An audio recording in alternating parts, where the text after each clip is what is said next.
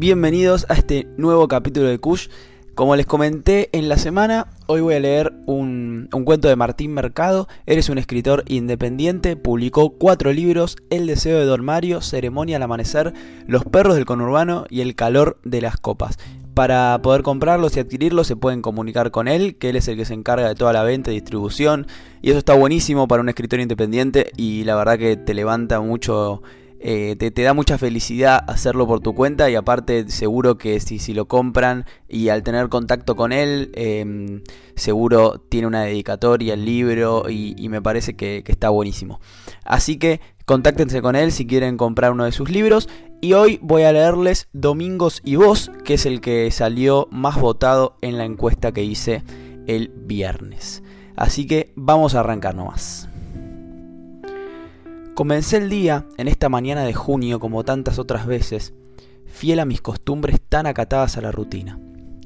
Café cortado y tibio, mis ansiedades no me permiten tomarme unos instantes para calentar la leche.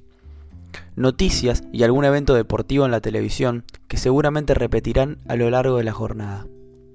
Recorrí cada rincón de la casa con mis ojos un tanto irritados debido a las escasas horas de descanso nocturno sin mencionar cierto placer cuyano que obligó su degustación hasta el final.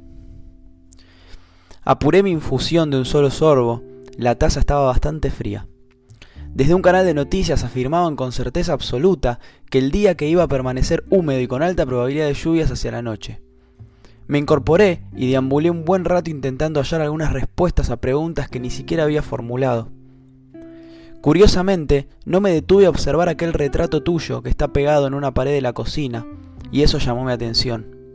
Sobre todo en estas horas inciertas, donde las calles están colmadas de gente a paso firme y rostros serios que no se detienen más allá de sí mismos. Al fin y al cabo, es la raza mediocre a la cual pertenezco, pero hoy no, rotundamente no.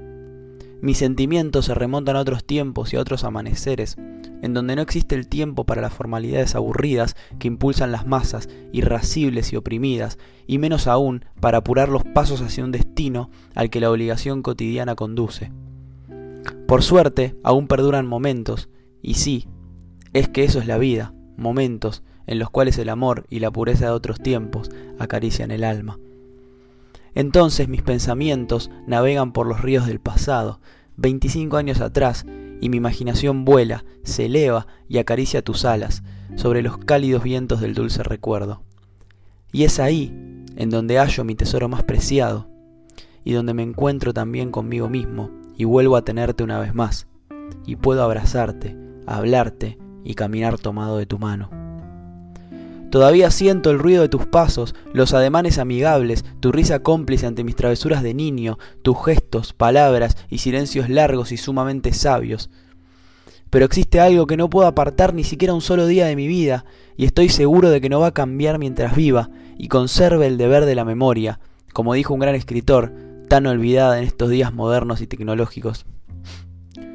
Nadie en el mundo puede robarme aquellos domingos que marcaron a fuego mi infancia, la ceremonia tenía lugar en lo que era tu habitación, fría en invierno y muy calurosa en verano. Ese era tu cuarto, diminuto y sin lujos, donde abundaban diarios de años pasados que cuidabas con extrema devoción y algunas cartas con estampillas preciosas. Ahí se encontraba parte de tu vida habitual cuando me visitabas. Para llegar a él debía subir una escalera pequeña, aunque en esos años para mí era como escalar el monte Everest. Allí me dirigía cada vez que podía, donde con tu radio vetusta escuchabas los relatos exagerados y apasionados del equipo del que eras hincha y anotabas todos los resultados de la jornada en una hoja de tu libreta. Y al escribir sobre ese tema, recuerdo cada cruz que ibas dibujando al costado del nombre del cuadro que marcaba el tanto.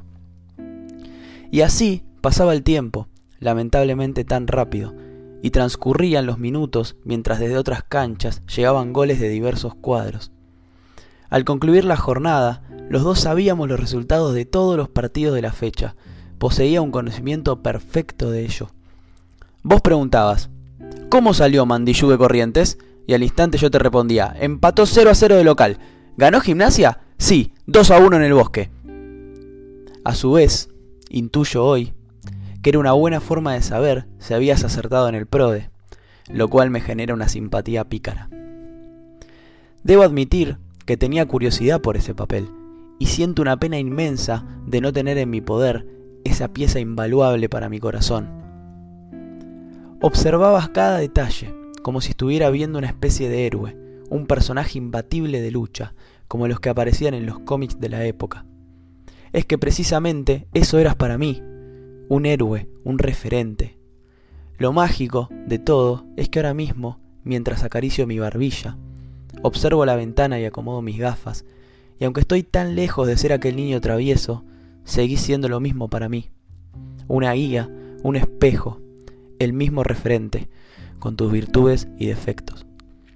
Y prefiero pensarte y correr hacia vos y trepar los peldaños de la vieja escalera que conducían a tu mundo, a tu cálida sencillez y a esas costumbres que tanto llamaban mi atención y ahora extraño por demás.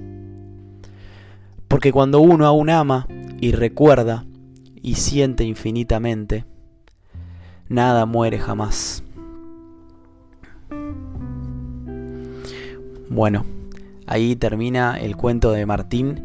La verdad a mí me encantaron los cuatro, tiene una forma de escribir muy, muy atrapante, muy linda. Eh, así que nada, gracias Martín por brindarnos estos cuentos a este espacio. Espero que te haya gustado y espero que a todos ustedes les haya gustado. Y no descarto leer otro cuento de él en otra oportunidad. Así que hasta la semana que viene.